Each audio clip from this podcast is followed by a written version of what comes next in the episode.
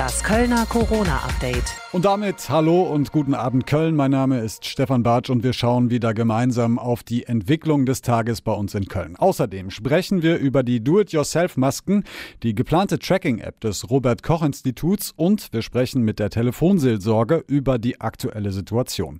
Jetzt sprechen wir aber erstmal mit unserem Reporter, der ganz nah dran ist am Krisenstab der Stadt Köln. Frank Walschel, grüß dich. Hallo Stefan, Grüße in den Rest der Stadt und an alle im Umland.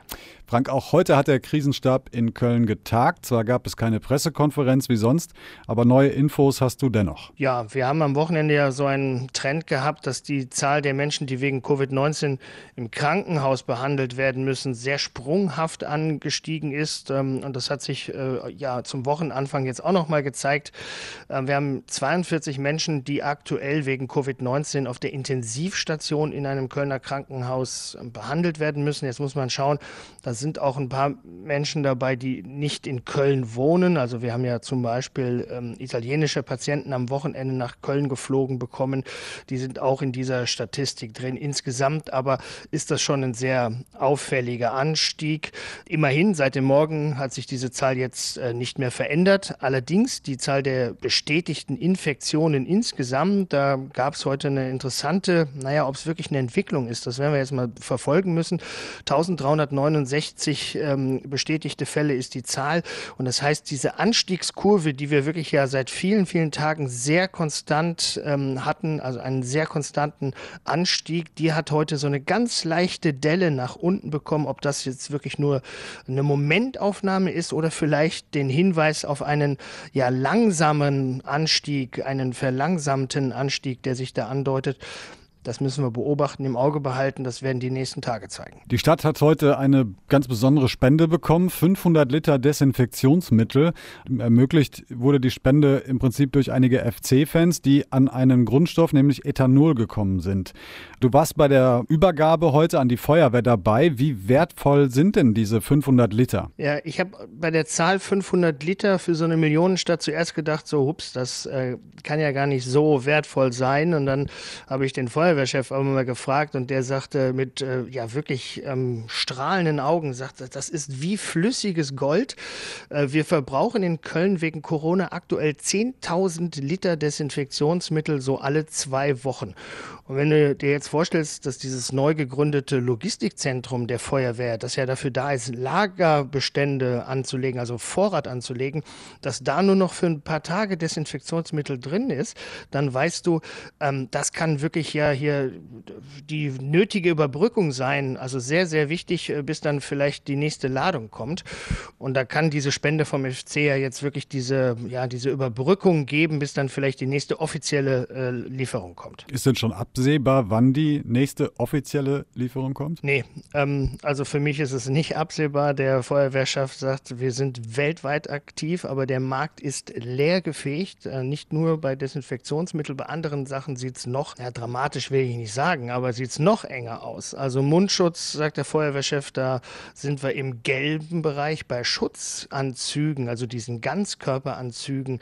Ähm, da läuft die Feuerwehr im roten Bereich, also da ist dringender Handlungsbedarf. Nach diesen anfänglichen Erfolgen füllt sich dieses neue Lager nur langsam, wenn überhaupt. Danke, Frank Weitel, bis hierhin für deine Infos aus dem Krisenstab der Stadt. Gerne, bis morgen. Und jetzt die weiteren Meldungen aus Köln mit Rebecca Otten. Hallo und guten Tag. Die Stadt Köln plant trotz der vielen zusätzlichen Ausgaben durch die Corona-Pandemie keine Haushaltssperre. Vereine und andere Organisationen müssen sich um ihre Fördergelder also erst einmal keine Sorgen machen. Sie würden weitergezahlt. Das hat eine Sprecherin der Stadt auf Radio Köln Nachfrage gesagt. Dennoch müsse die Stadt sparen, damit sie die Corona-Krise finanziell bewältigen kann. Aktuell würden nur noch Gelder gezahlt, die die Existenz sichern. In Köln gibt es seit heute eine weitere Anlaufstelle für Obdachlose. Kardinal Wölki hat das Priesterseminar für Obdachlose geöffnet. In dem Haus an der Kardinal-Frink-Straße können Wohnungslose ein warmes Essen bekommen und auch duschen. An 20 Einzeltischen können sie dort essen und trotzdem den empfohlenen Mindestabstand zueinander einhalten.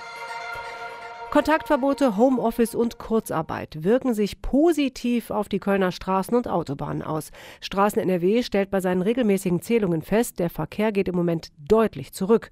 Am Wochenende sind 70 Prozent weniger Autos auf den Autobahnen, Bundes- und Landstraßen unterwegs gewesen als üblich.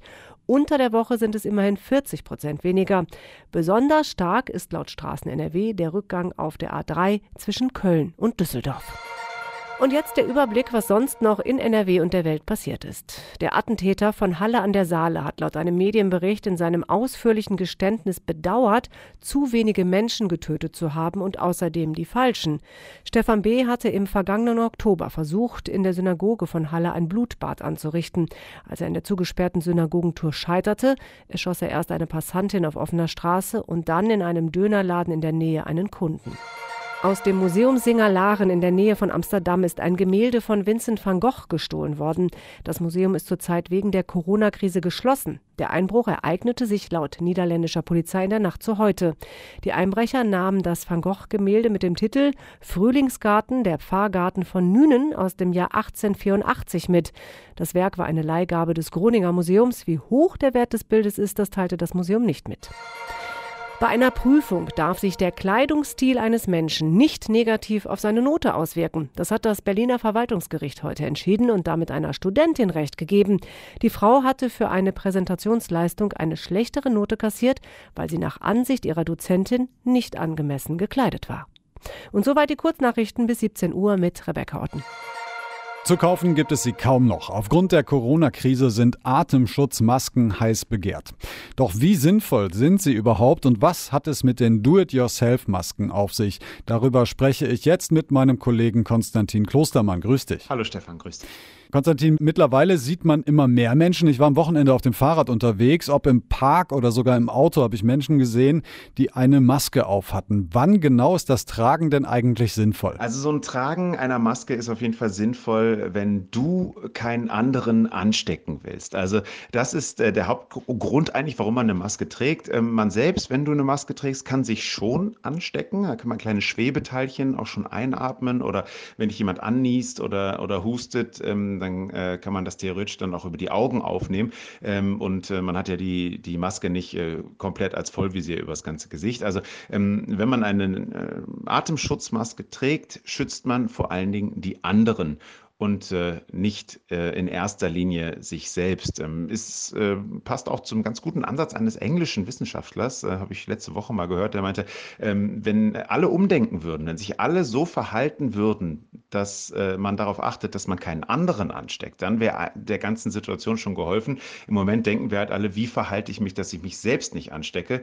Aber wenn wir uns so verhalten sollten, dass wir keinen anderen anstecken, ähm, dann wäre das auf jeden Fall besser. Ähm, so der Wissenschaftler da aus England. Ähm, also eine Maske bringt auf jeden Fall was. Es reduziert das äh, Ansteckungsrisiko, aber eben vor allen Dingen für die anderen und nicht für dich selbst. Warum sagt man dann nicht flächendeckend? Also im Prinzip jeder, der rausgeht, der trägt eine Maske? Ja, das ist eine gute Frage. Also wenn wir davon ausgehen, äh, dass äh, man äh, eine Maske tragen soll, um andere nicht anzustecken und wenn man dann davon ausgeht, dass alle eine Maske tragen würden, dann ist ja die logische Konsequenz, dass auch das Ansteckungsrisiko generell dann reduziert wird. Grundsätzlich ähm, ist das eine Überlegung wert. Ähm, in Tschechien zum Beispiel darf man aktuell nur mit Mundschutz raus. Also da setzt die Regierung auch ganz stark auf diese Mundschutzregel. Äh, wer da ohne Mundschutz draußen an der frischen Luft erwischt wird, äh, muss äh, eine Strafe zahlen und dies habe ich. Das liegt da ungefähr umgerechnet bei 800 Euro. Jetzt ist das Internet voll von How-to-Videos, entweder mit einem Stück Stoff oder sogar mit Haushaltspapier. Grundsätzlich, was empfiehlt sich denn überhaupt zum Selbstbau? Also was hilft? Also von Haushaltspapier würde ich auf jeden Fall absehen. Also ganz schlicht und einfach, weil das nach dreimal Atmen feucht wird und dann reißt es vielleicht und dann ist dieser Schutz auch komplett weg. Ähm, grundsätzlich ähm, bietet sich eigentlich eine kochfeste Baumwolle an, um seine eigene Schutzmaske dann zu nähen. Ähm, die sollte allerdings auch durchlässig sein. Also da könnte man dann die, diese Baumwolle einmal falten, sich auf Mund und Nase legen und wenn man trotzdem atmen kann, ja, dann äh, kann man die auf jeden Fall benutzen. Wenn die so undurchlässig ist, ähm, ist das zwar gut, dann kommen auch keine äh, Viren äh, durch, aber wenn man nicht atmen kann, ist das natürlich eher ähm, semi-gut. Ähm, also Baumwolle, kochfeste Baumwolle, die durchlässig ist, ähm, dann 90 Grad sollte man sie waschen. Am Ende ganz wichtig, ein biegsamer Draht oben an die Nase. Nur wenn man den hat und den dann festdrückt, kann man den ganzen Mundschutz auch nah an der Nase und an den Mund ähm, bringen und dann bringt das Ganze nur etwas. Wenn oben alles offen ist, hat der Mundschutz äh, gar keinen äh, Wert. Ähm, wichtig ist auch selber machen, alles gut, schön und gut, ist super auch für die Bevölkerung, auch für äh, ein paar Einrichtungen, die freuen sich auch darüber, weil sie es einfach brauchen. Für Krankenhäuser äh, wird das Ganze nicht reichen. Da braucht man original verpackte und zertifizierte ähm, Atemschutzmasken. Ähm, im Moment ist es bei den städtischen Kliniken so, dass man da aber ganz gut ausgerüstet ist. Ähm, vorletzte Woche, glaube ich, wurden ja mal 50.000 Atemschutzmasken geklaut aus dem Lager in Mülheim. Ähm, das hat natürlich wehgetan, äh, hat man mir da gesagt. Aber Stand jetzt ist man äh, ganz gut aufgestellt. Man hat auch vor zehn Tagen äh, damit begonnen, in den eigenen Nähereien eigene Atemschutzmasken dann ähm, ja, nähen zu lassen. Aber natürlich versucht man auch von überall her, ähm, sich neue Atemschutzmasken zu besorgen. Ähm, der Einkauf Einkauf ist da 124 äh, äh, Stunden am Tag im Einsatz, 100 Prozent ähm, und äh, versuchen da sowohl über Land und Bund, aber eben auch über eigene Quellen da an Atemschutzmasken zu kommen. Im Moment bei den städtischen Kliniken sagen sie, dass ähm, ja, der, der Vorrat im Lager für 10 bis 14 Tage locker ausreicht, aber dass man eben immer dran ist, stetig das Ganze dann aufzufrischen. Danke, Konstantin Klostermann, für die Infos. Gerne. Tschüss. Allein in NRW rufen zurzeit knapp 1000 Menschen am Tag die Telefonseelsorge an. Gerade in Zeiten der Zwangsisolation dürfte das nur wenige wundern. Fehlende soziale Kontakte oder Angst vor dem Virus und dessen Folgen. Ich spreche jetzt mit Petra Schimmel. Sie ist Teil des Bundesvorstands der deutschen Telefonseelsorge. Hallo, Frau Schimmel. Hallo, grüße Sie. Frau Schimmel, es gab schon relativ früh Berichte aus China zum Beispiel. Dort äh, nahmen durch die Corona-Krise und die damit verbundenen Einschränkungen, Ausgangssperren, äh, zum Beispiel auch die häusliche Gewalt zu. Was würden Sie sagen, wie ist, sind Ihre aktuellen Erfahrungen hier in Deutschland? Naja, also wir können ja von unserem Telefon, wir sind ja per Telefon, per Mail und Chat zu erreichen. Und ich habe jetzt, was ich so gelesen habe und auch mit Mitarbeitern gesprochen habe, noch keine akuten Fälle von häuslicher Gewalt oder wo Menschen sich bedrängt und bedroht fühlen. Wir haben eher im Moment noch mit anderen Problemen zu tun, mit einer grundsätzlichen Angst, mit einer grundsätzlichen Vereinsamung, die jetzt noch stärker wird, mit depressiven Gefühlen, die Menschen haben, mit Angst zu tun. Also noch weniger, äh, dass wirklich Gewalt für uns am Telefon Thema ist. Im Chat haben wir sowieso sehr viele Chatterinnen und Chatter, die Gewalterfahrung haben und uns ansprechen. Das ist jetzt im Moment nicht verstärkt. Das nehmen wir noch nicht wahr. Mhm. Rechnen Sie denn damit, dass das zunimmt? Naja, also ich persönlich rechne damit. Ja, also ich brauche mir ja nur vorstellen, wie Menschen leben und vielleicht auch nicht so komfortabel leben wie viele andere Menschen und auf engem Raum leben und die äh, Organe, wie zum Beispiel Jugendamt oder so, kann nicht mehr vor Ort sein, hm. schnell, mhm. Dann stelle ich mir das schon sehr bedrängend vor. Und Menschen, die vielleicht nicht so viele Ressourcen haben, wenn es darum geht, mal in Stille zu sein oder einsamer zu sein, da gibt es ja viele Menschen, die sagen, oh, das ist aber total klasse jetzt im Moment, ich habe auch ein bisschen Zeit und komme mal ein bisschen runter. Da gibt es aber unglaublich viele Menschen, die damit gar nichts anfangen können. Und das macht, und das stelle ich persönlich sehr fest, das macht unterschwellig so ein bisschen aggressiv. Mhm. Das ist ja nicht wirklich eine Wut oder eine Aggression, sondern dahinter stehen ja Ängste, die die Menschen haben. Aber da sie da ja vielleicht nicht unbedingt Zugang zu haben oder nicht drüber nachdenken, was das sein könnte, dann kommt dann solche, so, ich sage jetzt mal, dann kommt so eine Gewalt, sucht sich dann ihren Weg, auch einen Ausdruck zu finden. Mhm. Dahinter steht meiner Meinung nach eigentlich eher oft Angst Ne? Und eine Hilflosigkeit, mit so einer Situation nichts anzufangen, das ist ja wie insgesamt in Krisensituationen. Die Menschen haben ja verschiedene Ressourcen, mit Krisen umzugehen. Hm. Also entweder halten sie erstmal aus oder sind bedächtig oder denken nach oder geraten in Panik oder alle Gefühle verstärken sich, wie zum Beispiel auch eben Angst und Hilflosigkeit. Und dann sucht sich halt jeder so seine Möglichkeiten. Der hm. eine wird aggressiv, der andere zieht sich zurück und das, glaube ich, verstärkt sich. Der Großteil, haben Sie gerade schon gesagt, der aktuellen Fälle, die Sie, von denen Sie berichten können, sind also eher Menschen, die jetzt einfach alleine sein müssen, ja, weil sie eben zu Hause bleiben müssen, weil sie nicht mehr raus können. Würden Sie sagen, das sind, das sind die, das ist der Hauptteil der Geschichte und das ist auch das wahrscheinlich derzeit erstmal noch das größere Problem, dass Leute eben jetzt gerade auch also einfach alleine sind, schlichtweg. Also wenn ich Single bin, keinen Partner habe, den ich sehe und dann zu Hause bleiben muss, möglicherweise mich jetzt auch technisch nicht so auskenne, fühle ich mich natürlich gleich auch deutlich einsamer im Prinzip auch. Ne? Ja, das. Ich fühle mich, also die Menschen, die sich vielleicht schon vorher einsam gefühlt haben, das wird ja durch so eine äußere Krise alle Gefühlslagen irgendwie verstärkt. Also wenn ich vielleicht vorher einsam war, dann konnte ich aber zumindest mal zum Bäcker gehen, konnte mich da hinsetzen, konnte einen Kaffee trinken und habe das Gefühl gehabt, ich bin unter den Menschen. Also das fällt ja nun auch weg. Also das wird sich verstärken. Aber es geht auch um andere Menschen. Da ist auch die alte Frau, die anruft, weil ihr Mann zum Beispiel im Altenheim ist und sie ihn nicht besuchen kann und Angst hat, sie wird ihn nicht mehr wiedersehen.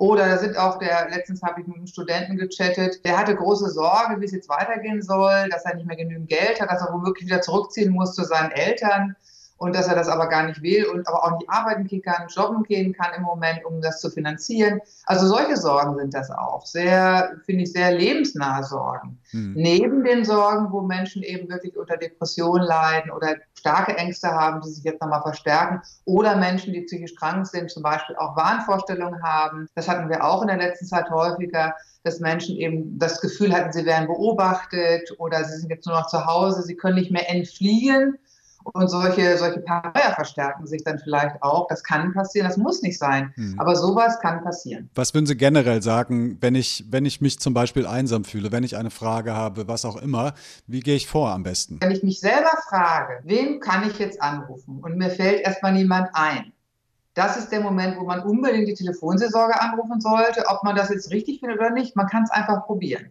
Hm. Es ist lieber besser einmal zu viel anrufen oder chatten oder mailen, je nachdem, was man dann macht, äh, als einmal zu wenig. Haben Sie das Gefühl, dass die Nachfrage jetzt auch gestiegen ist in den letzten Wochen? Das habe ich nicht nur das Gefühl, sondern wir haben ein Intranet, wir haben unsere Statistik bundesweit, die, die wird immer eingepflegt und wird immer äh, aktualisiert. Man kann einfach mal sagen, wenn wir sagen, in 2019 zum Beispiel hatten wir täglich so ungefähr 3300 Anrufe. Das ist jetzt in, den, in der letzten Woche waren das 4017 Anrufe. Also das ist ja schon mal eine Steigerung. Wir können so grundsätzlich sagen, in den letzten Wochen gab es 20 Prozent mehr Gespräche, als die wir sonst haben. Hm. Und 40 Prozent der Gespräche drehen sich um das Thema Corona. Sie haben auch anfangs schon gesagt, dass es viel mit Aufklärung zu tun hat. Also, dass diese Fake News, die es ja auch im, im Internet gibt, auch immer wieder thematisiert werden und die Leute dazu bringen, dann auch Sie anzurufen und zu fragen, was ist denn da dran oder was tue ich jetzt? Ja, das ist natürlich ein ganz großes Problem mit diesen Fake News. Da sind wir ja persönlich auch immer behelligt von, was man so alles kriegt und was man glaubt oder nicht glaubt.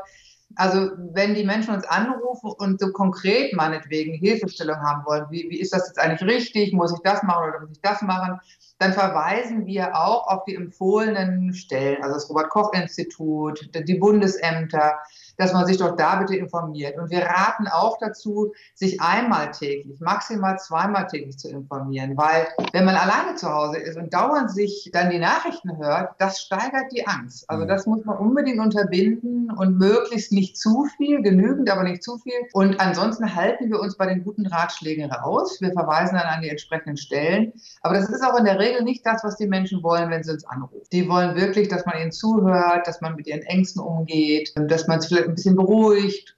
Das wollen sie. Jetzt ist klassisch die Telefonseelsorge über das Telefon natürlich äh, zu erreichen, aber mittlerweile haben Sie auch andere Wege, äh, wie Sie helfen. Welche sind das? Ja, wenn man uns mal nicht erreicht, oder das empfehlen wir auch im Chat oder im Mail oder Telefon, für, damit man ein bisschen selber auch mit seiner eigenen Krise oder mit mal seinen Befindlichkeiten umgehen kann. Wir haben eine Krisen-App entwickelt, die Telefonseelsorge, sozusagen quasi so ein Notfallkoffer für die Hosentasche. Mhm. Da kann man sehr selbst steuern. Das ist für Menschen, die selber in der Krise sind oder Menschen, die erleben, jemand ist in der Krise oder auch Hinterbliebene meinetwegen nach einem Suizidversuch oder Suizid.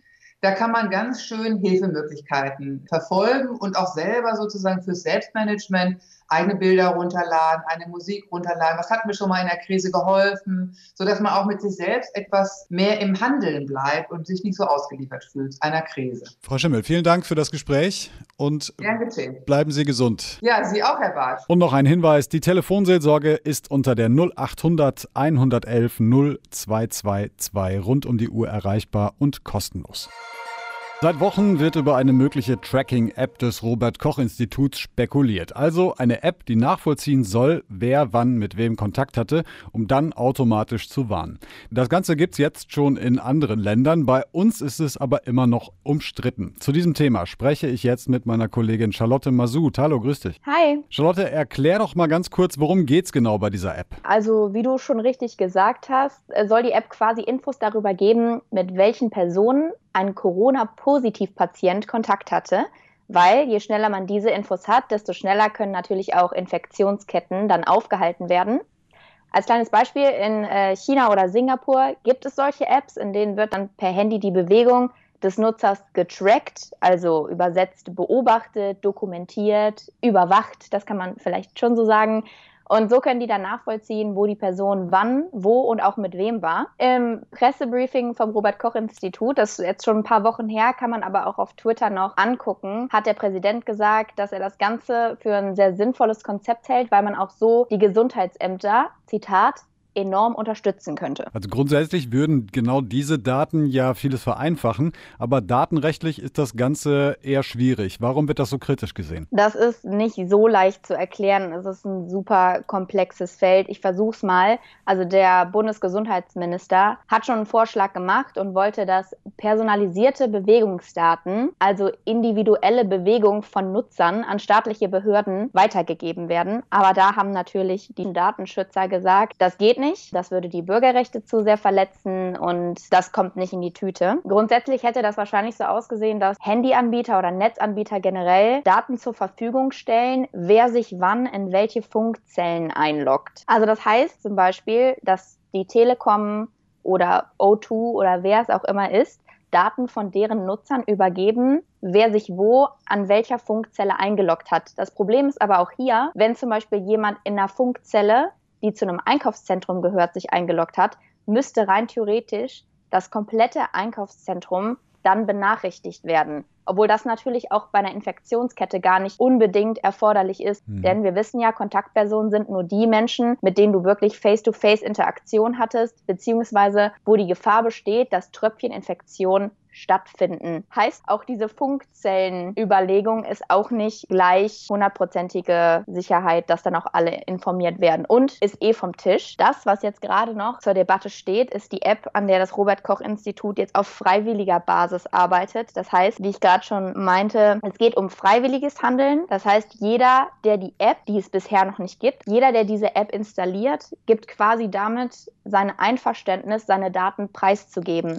Das heißt, er sagt, ja, du darfst mich tracken, du darfst gucken, wann ich wo war und wer dann dann noch war. Das Problem ist nur hier, dass um die Leute zu informieren, mit denen du dann Kontakt hattest, müssten auch die diese App installieren. Als Beispiel, du, Stefan, mhm. du bist positiv auf Corona getestet und du übermittelst das per App an das Robert Koch Institut und damit auch an das Bundesgesundheitsministerium. Mhm. Und die können dann gucken, okay, du warst an Ort A, B und C du hast nur an Ort A Person A, B und C getroffen. Aber nur Person A hat die App.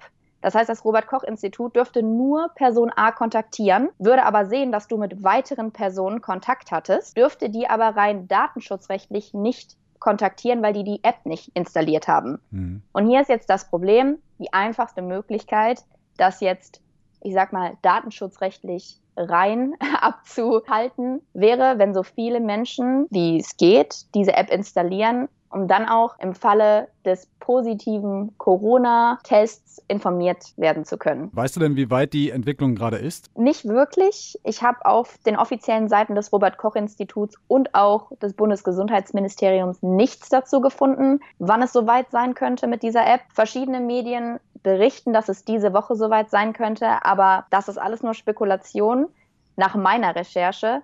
Das heißt, im Endeffekt können wir nichts machen, außer abwarten und dann schauen, wie es tatsächlich umgesetzt wird. Und dann auch nochmal ganz genau hinzugucken, wie sieht das datenschutzrechtlich aus mit dieser möglichen App, die da möglicherweise in dieser Woche vielleicht schon rauskommt. Man weiß es nicht. Danke, Charlotte Masud, bis hierhin für deine Infos. Gerne. So, und damit fehlt eigentlich nur noch eins, nämlich Schlau at Home. Heute ein wenig Geschichtsnachhilfe. Der 9. November mit Herrn Hiltrop. Das deutsche Schicksalsdatum, der 9. November. Am 9. November 1848 wurde der Revolutionär Robert Blum erschossen. Am 9. November 1918 der Tag der doppelten Staatsausrufung durch Philipp Scheidemann und Karl Liebknecht. Beginn der Weimarer Republik. 9. November 1923 ein Putschversuch auf die Weimarer Republik unter der Führung Erich Ludendorffs und Adolf Hitlers. Die sogenannte Reichspogromnacht fand ebenfalls am 9. November 1938 statt. Die Berliner Mauer fiel am 9. November 1989. Ein knappes Jahr später war Deutschland wieder vereinigt. Und damit habt einen schönen Abend. Wir hören uns morgen Abend wieder. Bis dahin bleibt gesund und haltet durch. Das Kölner Corona-Update.